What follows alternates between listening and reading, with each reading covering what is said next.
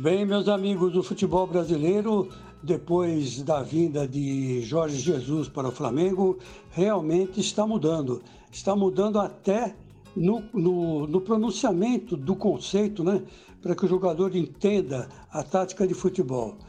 O Vanderlei Luxemburgo, durante um certo tempo, fez até uma brincadeira dizendo que as nomenclaturas são diferentes, mas com objetivos idênticos. E é verdade, olha aqui, ó, marcação em linha, dizem os técnicos portugueses. E para o futebol volta marcação-pressão, campo de adversário. É assim que o técnico brasileiro se refere ao jogador. Por exemplo, marcação em linha baixa. Aqui para nós é marcação no nosso campo, né? Ó, espaço entre as linhas. No português, português brasileiro, né? Time mal compactado, defesa, meio e ataque. Por exemplo, né?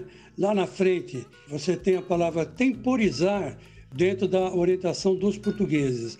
E aqui, na nomenclatura é, brasileira, é marcação por zona sem pressão.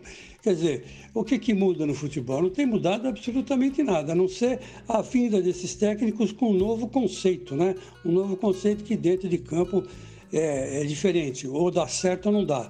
No Flamengo deu muito certo, né? Deu muito certo. Se bem que não foram só as nomenclaturas que mudaram. O, o Jorge Jesus teve um apoio íntegro né, da direção do Flamengo.